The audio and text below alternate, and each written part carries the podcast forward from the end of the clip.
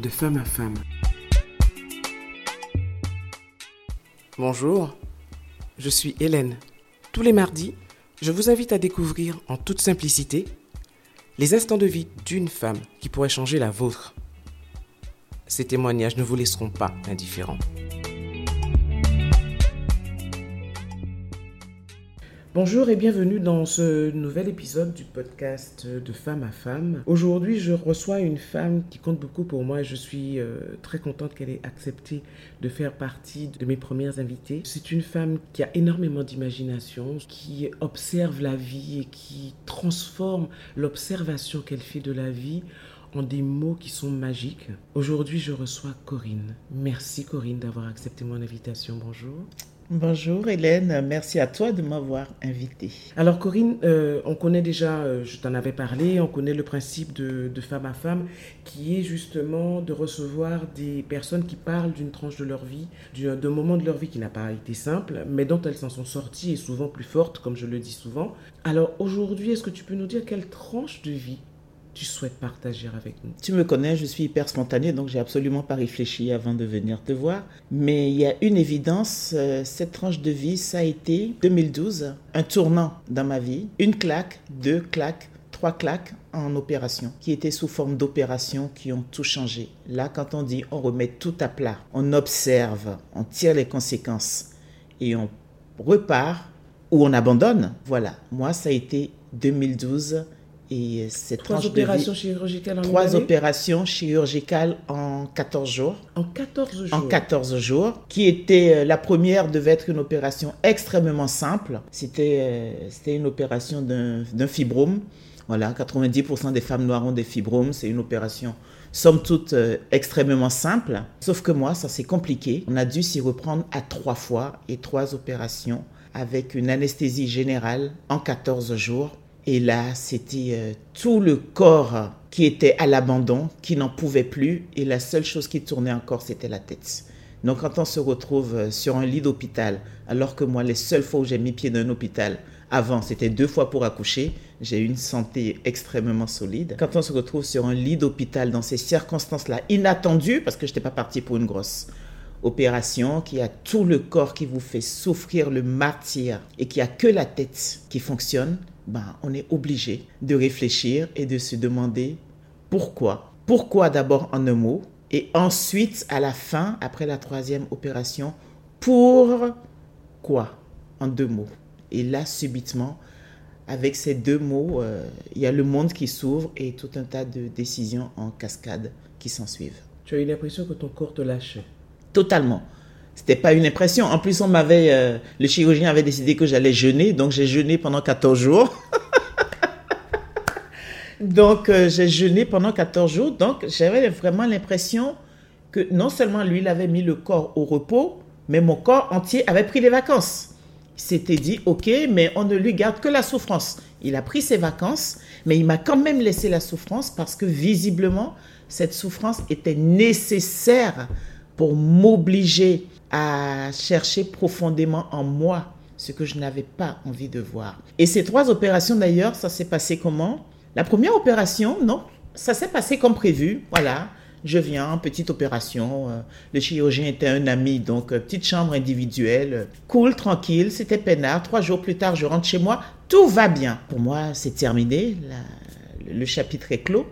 Sauf que euh, le soir même, la fièvre commence à monter, je me sens mal et je monte à 40 de fièvre. Donc retour en ah, catastrophe. énorme, énorme pour un adulte en plus. Oui. Retour en catastrophe à l'hôpital où on se rend compte que ah, il y a eu euh, une erreur pendant euh, pendant l'opération. Apparemment, voilà, je ne vais pas expliquer techniquement, mais toujours est-il qu'il y a eu une erreur et qu'il fallait reprendre, recommencer l'opération très rapidement parce qu'il commençait à y avoir une infection. Donc, deuxième opération sans délai. Donc, euh, dès le lendemain, re-opération avec un deuxième chirurgien. Et là, la douleur est insupportable. Absolument insupportable. Deux jours après, non, cette fois-ci, on m'a accordé trois jours. Trois jours après, euh, je rentre chez moi, contente, heureuse, avec l'intention, c'est important le mot intention, avec l'intention de reprendre ma vie exactement où je l'avais laissé. Je vais me coucher le soir et la nuit, je suis prise de frissons et la fièvre recommence à monter. Je dis mais c'est pas vrai, c'est pas possible, mais j'ai pas le temps de beaucoup réfléchir parce que la fièvre monte très très vite et en catastrophe, mon mari me met dans la voiture, retour à l'hôpital. Donc là, ils se demandent mais qu'est-ce qui se passe? Ils sont un peu euh, un peu Surpris. surpris, inquiets, ils se disent mais c'est incroyable et moi mais qu'est-ce qu'il y a? Et donc là ils me disent bon là on va faire vraiment toute une batterie d'examens parce que c'est pas normal, c'est un cas totalement inhabituel. Donc euh, scanner, machin, toutes sortes euh, d'examens. Et le verdict tombe donc le lendemain, le lendemain soir ou deux jours après, je ne sais plus. Et on me dit vous savez quoi? Désolé, mais le deuxième chirurgien a fait exactement la même erreur que le premier. C'est pas possible. ça. On se croirait dans un film quand même. Complètement. Totalement. Et là, moi, je le prends, mais d'abord, je dis, vous êtes sérieux? Mais ça n'existe pas dans la vraie vie. Mais c'est pas possible. La même erreur. On me dit, oui, désolé, madame, euh, la même erreur. Et là, donc, c'est le, le chef du service euh, qui me l'annonce et qui me dit, bon, ben, on est obligé de passer par une troisième opération et c'est moi qui vais m'en charger. Euh, je dis, c'est censé me rassurer. Je pense que les deux premiers maîtrisaient quand même leur sujet. et, et après ce coup d'humour, je m'effondre. Mais je m'effondre totalement. Je, je rentre dans une crise de larmes comme j'en ai rarement eu dans ma vie. Pourquoi? Notamment parce qu'au moment de la deuxième opération, il m'avait placé une sonde. Au moment où l'infirmière a arraché, parce que c'est le terme que j'utilise sciemment, a arraché cette sonde, il me semble que j'ai plus souffert qu'au moment de mes accouchements. Et pourtant, pour mon aîné, ce n'était pas un cadeau. hein. Mais ça a été une douleur tellement atroce que sur une échelle de 1 à 10, j'étais à 35. La douleur était monumentale, monstrueuse. J'avais l'impression que c'était à vif dans mes chairs qu'on l'arrachait, cette sonde. Donc au moment T où il m'annonce une, c'est même pas une probable, une, Mais la la, troisième la opération, troisième opération, ma première pensée la est sonde. la sonde. Je vais revivre ça, autant mourir. Mais quand je dis autant mourir, je plaisante à moitié. Je, je me disais, ce n'était pas possible humainement De je- revivre ça. cette douleur-là. Ce n'était pas possible. J'avais vraiment l'impression qu'on me l'avait arraché à vif, qu'on avait coupé ma chair et qu'on l'avait... Enfin bref. Et je m'effondre, mais dans une, une crise de larmes, mais incroyable. Et en plus, ils me disent, on est obligé de le faire très rapidement parce que l'infection est en train de gagner du terrain. Et en même temps, trois opérations, trois anesthésies générales en quelques jours. Ils disent à mon mari, bon, voilà, normalement, tout devrait bien se passer. Normalement. Normalement. Mais à la limite, moi, ce normalement, euh, c'était même plus très important parce que dans ma tête, je me disais, j'ai pas envie, moi, de revivre cette douleur. Donc, euh, s'il se passe quelque chose pendant la troisième opération et qu'ils n'ont pas à me mettre de sonde, c'est peut-être aussi bien finalement. et, euh, et, et dans ma tête, cette sonde devient une obsession. Donc, l'opération se déroule bien, puisque je suis face à toi aujourd'hui en train de discuter. Et quand je me réveille, le cauchemar absolu, je ne vois pas une, mais deux sondes. Et là, je crois que je prends toute euh, la teneur euh, de la définition du mot désespoir. Un désespoir immense, m'accable. Je dis deux sondes, mais je ne vais pas vivre, je ne vais pas survivre. C'est pas possible. Et je suis en boucle dessus. Je ne pense qu'à ça Ça, devient une obsession. Je suis chanceuse, j'ai des, j'ai des amis, donc il y a du monde qui vient me voir, me rendre visite à l'hôpital, et je suis en boucle sur ces deux sondes, ces deux sondes, ces deux sondes. La veille du jour où on doit m'enlever les sondes, j'ai une amie, Claire, qui vient me voir, qui vient me rendre visite, et je, je continue, je suis en boucle, je n'ai pas d'autres sujets de conversation, de toute manière. Et elle me dit, euh, mais Coco, est-ce que tu sais que ça peut très bien se passer, que tu peux décider que tout va bien se dérouler? Et je lui dis, je la regarde, enfin pour moi, elle a perdu la tête, enfin, elle délire un peu. Et elle me dit, mais si, tout peut se dérouler, cette sonde, tu ne vas rien sentir. On va te l'enlever, tu ne sauras même pas qu'on te l'a enlevé. J'étais dans un tel désespoir que finalement, cette bouée qu'elle me tendait, subitement, je me disais, mais de quoi elle parle? Et elle me dit, écoute, elle regarde sa montre et elle me dit, j'ai une heure encore, il y a encore une heure pour les visites. J'arrive. Elle part, elle revient 45 minutes plus tard et elle me tend un livre. Wayne d'ailleurs, le pouvoir de l'intention. Et elle m'explique, je ne savais pas alors que c'était mes premiers pas dans le développement personnel. Elle me dit, tu vois le lit sur lequel tu es couché, allongé Tu vois la chaise sur laquelle je suis assise Les hommes, les femmes qui les ont créés, les ont d'ailleurs d'abord eu en pensée. Ils ont pensé à ces chaises. Et aujourd'hui, tu es couché, je suis assis sur cette chaise et tu es allongé sur ce lit. Nous sommes des créateurs et nous pouvons décider de ce que nous voulons créer. Donc tu vas lire ce livre et tu vas décider que demain tout va bien se passer. 15 minutes après, l'infirmière vient et lui fait comprendre qu'il faut qu'elle parte. Et je me suis, je suis gourmande de nature, mais je crois que je n'ai jamais dévoré quoi que ce soit dans ma vie comme ce livre. je me suis jeté dessus, mais goulûment. Parce que, attention, c'était le lendemain l'échéance. Absolument. Donc j'avais ma soirée et ma nuit pour reprendre mon pouvoir tel qu'elle me l'avait décrit. Et j'ai entamé la lecture de ce livre. Je l'ai dévoré. J'en ai lu chaque chapitre, chaque paragraphe, chaque phrase et chaque mot. J'ai fait pénétrer chaque mot en moi. J'ai fini de le lire à 3 heures du matin et j'ai recommencé. Encore, encore, encore. Ensuite, j'ouvrais n'importe quelle page et c'était comme une Bible en réalité parce que j'ai eu l'impression que, quelle que soit la page que j'ouvrais, j'apprenais quelque chose. Et je me suis levée le matin et euh, l'infirmière est venue me chercher assez rapidement pour enlever ces deux sondes. Et je ne sais pas ce qui s'est passé, mais j'étais la peur n'était pas totalement partie, mais elle avait juste une appréhension. C'était juste une appréhension. C'était juste une appréhension de me dire quand même, est-ce que ça marche réellement? Parce que c'est pas possible. Euh, comment est-ce que je peux, alors que j'ai dépassé la quarantaine, apprendre ça aujourd'hui? Est-ce que c'est réel? Est-ce que c'est palpable? Est-ce que le miracle va avoir lieu? Et donc, euh, l'infirmière était charmante, elle était adorable. Euh, contrairement à la première, elle m'a parlé, elle m'a expliqué comment ça allait se dérouler. Je lui ai dit, euh, vous êtes bien gentil, mais c'est bon, j'ai déjà vécu l'expérience là. Et on s'allonge, elle me dit, mais vous allez voir, ça va bien se passer, etc.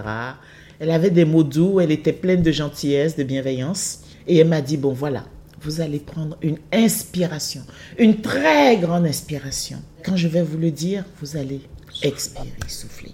Je dis OK. Elle me dit ça y est. Je prends mon inspiration. Je retiens, je retiens, je retiens, je retiens, je retiens. Jusqu'à ce que je n'en puisse plus. Et je j'expire. Je lui dis mais j'ai besoin de respirer quand même. Et elle me montre les deux sondes. Elle les a au bout de ses doigts et elle me les montre. Le pouvoir de l'intention. Le pouvoir de l'intention. Je venais pour la première fois de ma vie de l'expérimenter dans ma chair. D'abord, je dis, qu'est-ce qui se passe? Elle me dit, mais les voilà.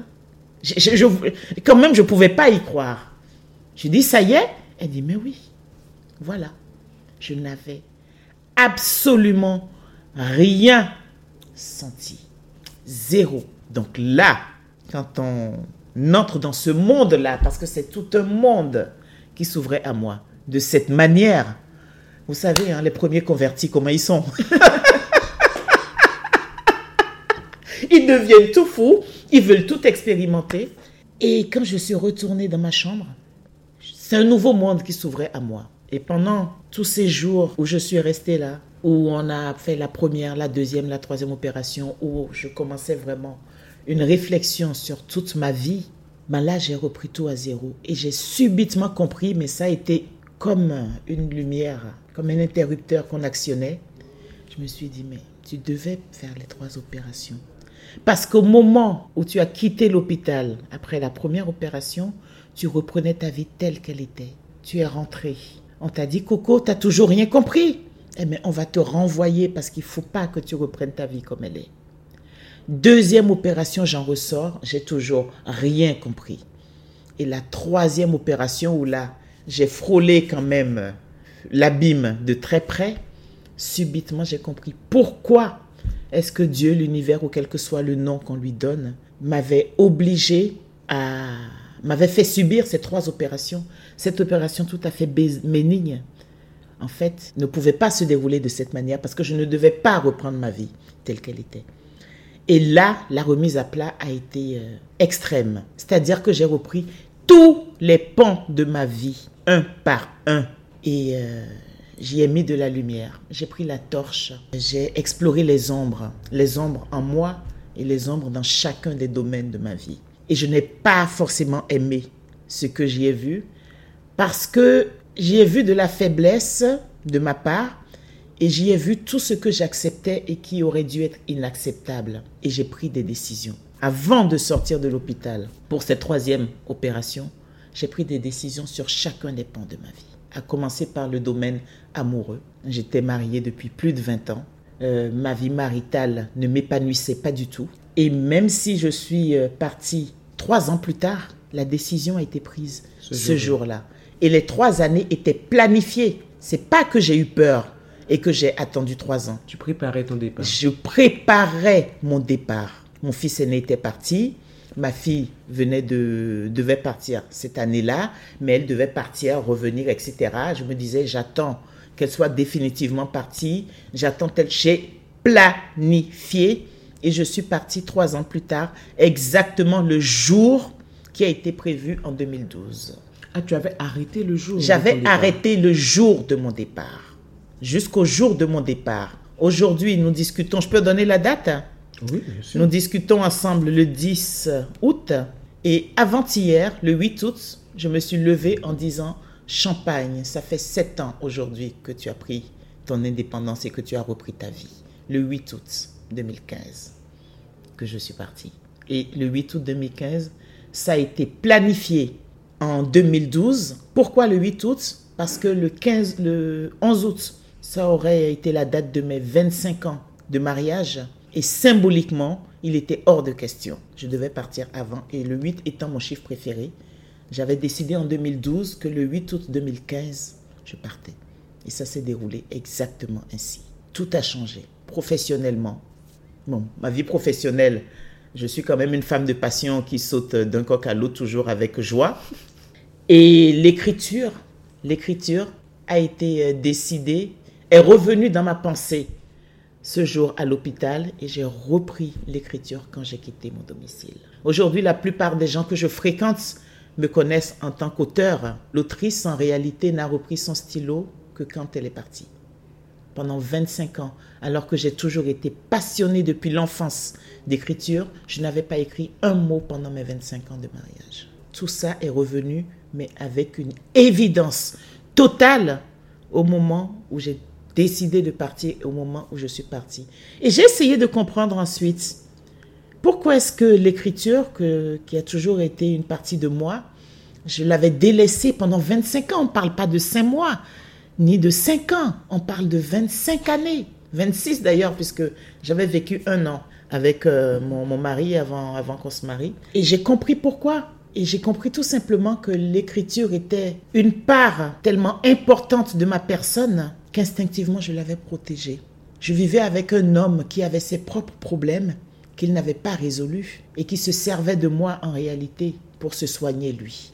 Et ça se manifestait comment? Notamment par euh, du mépris et par un complexe d'infériorité qui était transformé en complexe de supériorité. C'était des souffrances, beaucoup de souffrances psychologiques. Il n'a jamais levé la main sur moi. Jamais. Mais aujourd'hui, je sais qu'un mot peut être aussi violent qu'une plaie ou que des coups. Et en réalité, qu'est-ce que j'avais fait? L'écriture, je l'ai protégée.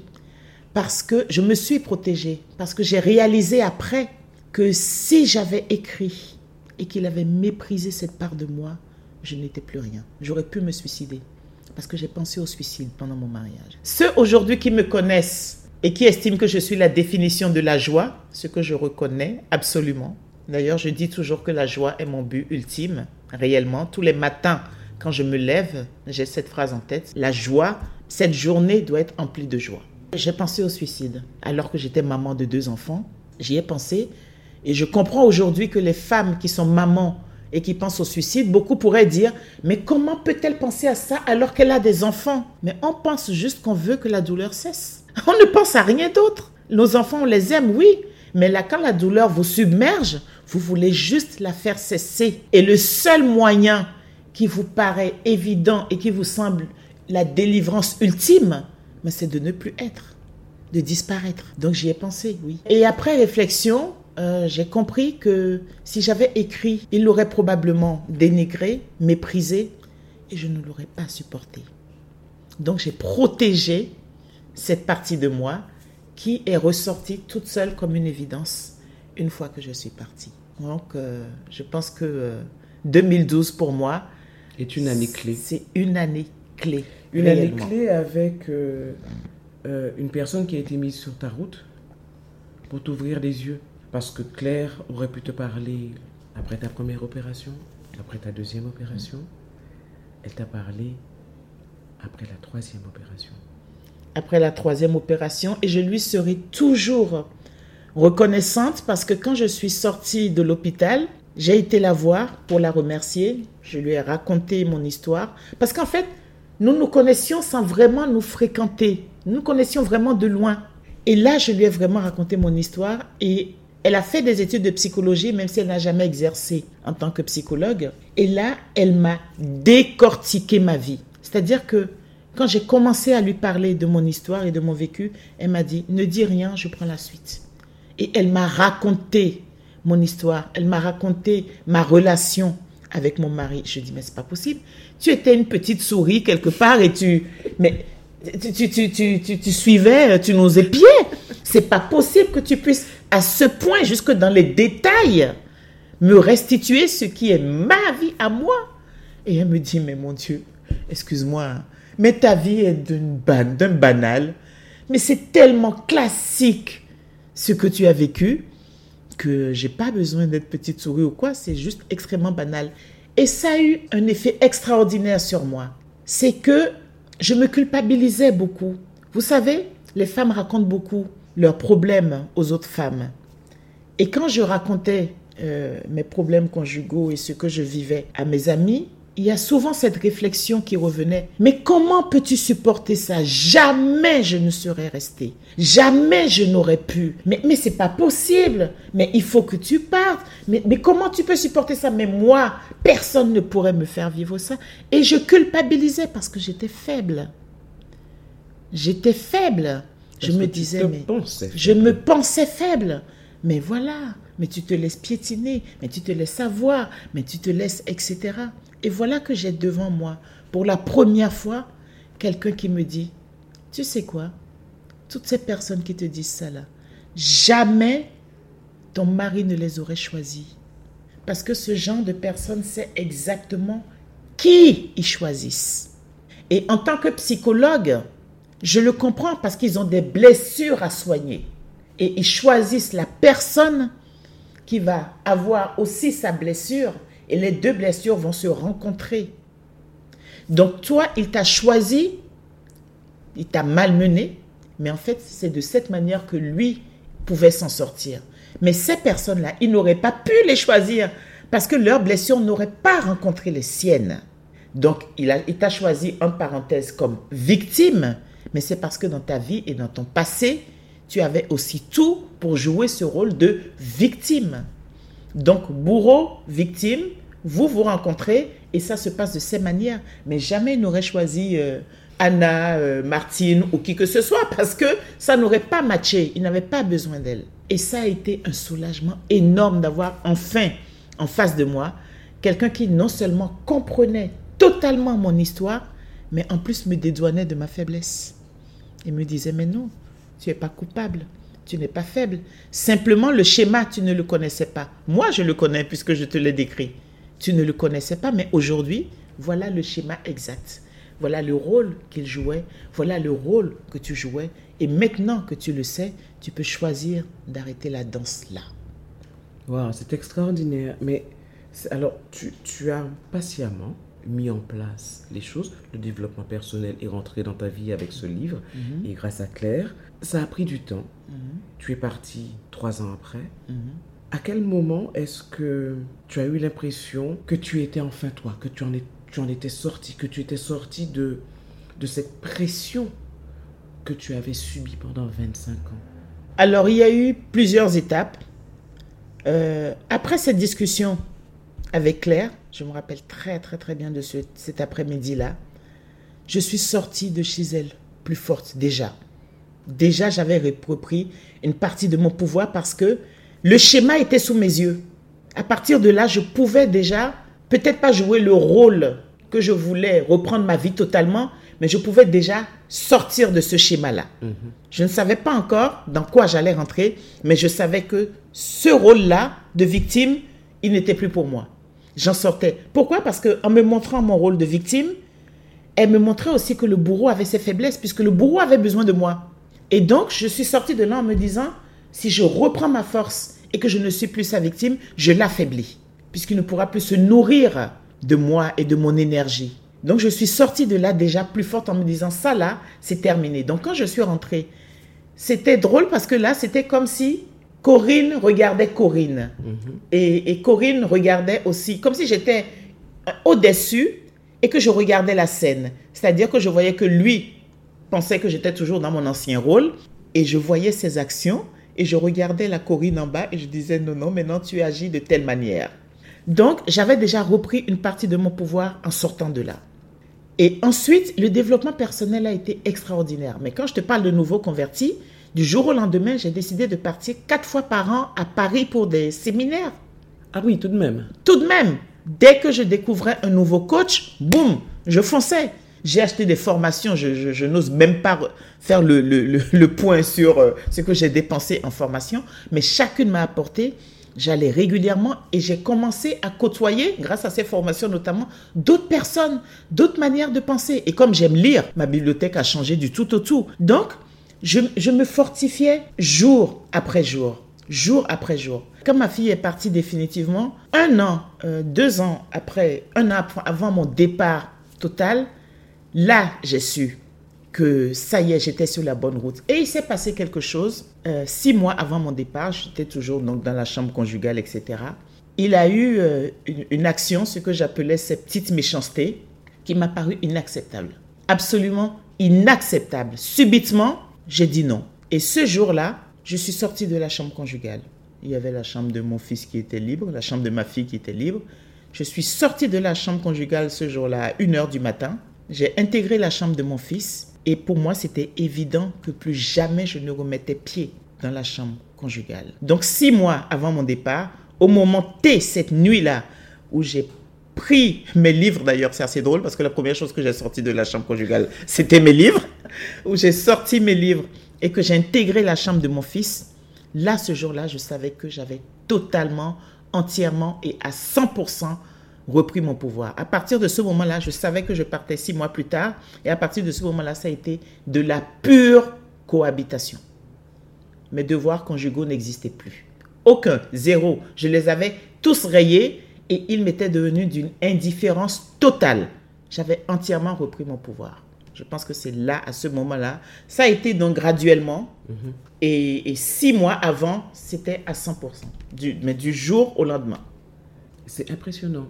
Oui. Impressionnant parce qu'en fait, on dit souvent que dans la vie, la vie t'envoie des signaux Mhm. qu'on ne perçoit pas forcément. Mhm.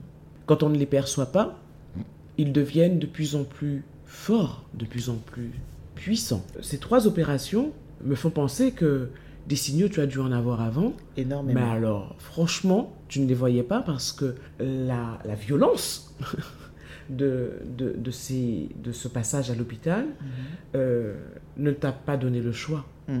C'est ça. C'est ça. Et, et vraiment, je suis vraiment très attentive auprès de mes amis, de mes connaissances, parce que quand je sens que, que comme on dit, que on murmure à tes oreilles et que tu ne veux pas l'entendre, eh bien, les hurlements, ils peuvent être extrêmement violents extrêmement violents. Donc évidemment, après, quand j'ai refait le compte, mon Dieu, les, signaux, j'en ai eu plein. Mon Dieu, c'était impressionnant. J'en découvrais mais des, des, dizaines et des dizaines. J'en ai eu énormément de signaux. Mais, euh, mais aujourd'hui, effectivement, à ce stade de ma vie, je ne me reproche plus rien parce que je sais que les choses doivent être faites au moment T où tu es prêt.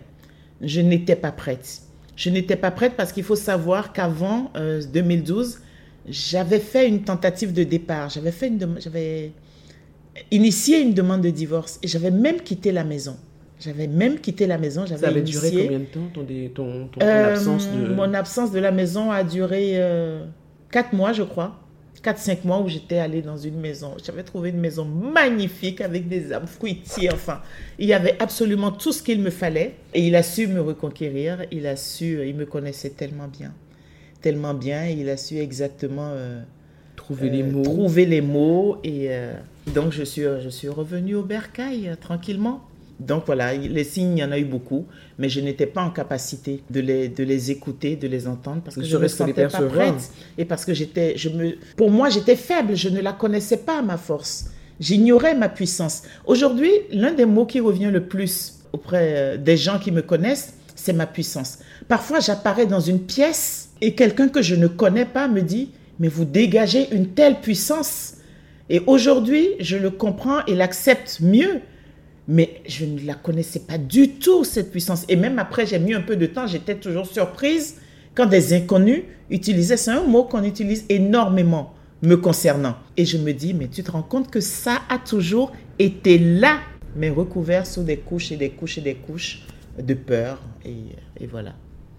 Quel serait le message euh, que tu aurais envie de donner aux femmes justement qui... Euh, la même situation que toi, peut-être pas, parce que dans tous les cas de figure, toutes les situations sont différentes. Mais quel message que tu aurais envie de donner aux femmes pour qu'elles euh, qu'elles arrivent à trouver la force de sortir de situations où elles se retrouvent à avoir envie d'en finir? Parce que ça a été ton cas. Oui. Tu as eu envie d'en finir. Qu'est-ce que tu aurais envie de leur dire? Je leur dirais ceci votre cœur sait. Vous, le, vous savez au fond de vous ce qu'il faut faire. Mais effectivement, il y a des peurs et les peurs sont normales. Mais vous êtes toujours, toujours, toujours plus forte que vous ne le croyez. Toujours plus forte que vous ne le croyez. Et avec mon expérience aujourd'hui, je réalise que je ne connais, j'ai énormément autour de moi des femmes, parce qu'on ne sait pas qui est qui.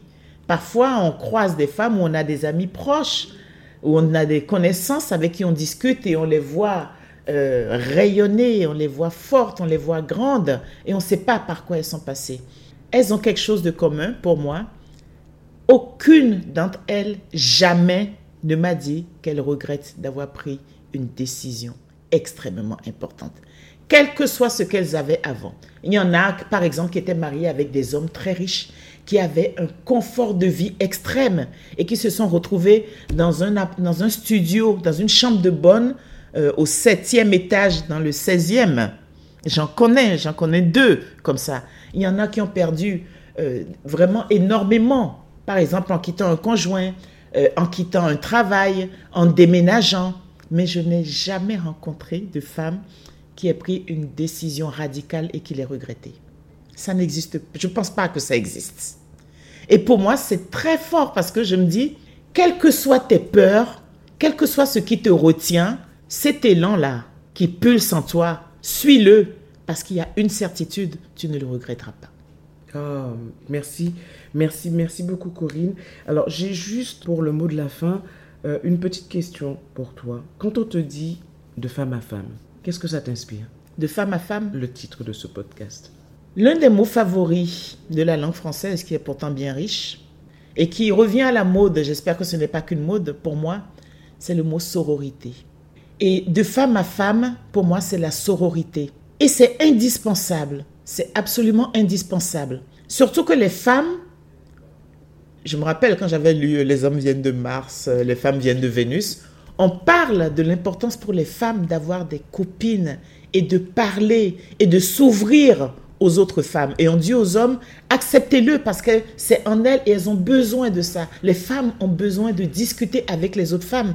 Et moi, je suis africaine. Même si je n'ai pas grandi dans un village et que j'ai grandi en ville, j'ai beaucoup été dans des villages et les groupes de femmes sous l'arbre à palabres, les discussions entre femmes, l'entraide entre femmes, c'est quelque chose que moi, dans lequel j'ai grandi, c'est quelque chose que j'ai vu. Et la solidarité entre femmes est quelque chose qui, non seulement pour moi, est nécessaire, mais est indispensable et est intrinsèque en nous. Non, quand moi, on me dit de femme à femme, mais pour moi, on me parle d'une évidence, c'est comme si on me dit il pleut. Merci pour ce mot de la fin, Corinne. Merci d'avoir accepté d'être avec moi aujourd'hui. Vraiment, Merci à toi. ce fut un bonheur de partager ce moment avec toi. Merci Et, infiniment. euh, Merci à toi et merci pour cette émission parce que c'est c'est nécessaire, c'est indispensable. Il y en a de plus en plus comme ça et je pense que tu fais un bien, un bien, un bien aux femmes et ta contribution à l'humanité est bien plus grande que tu ne le crois. Merci à toi. Merci, Corinne. Merci.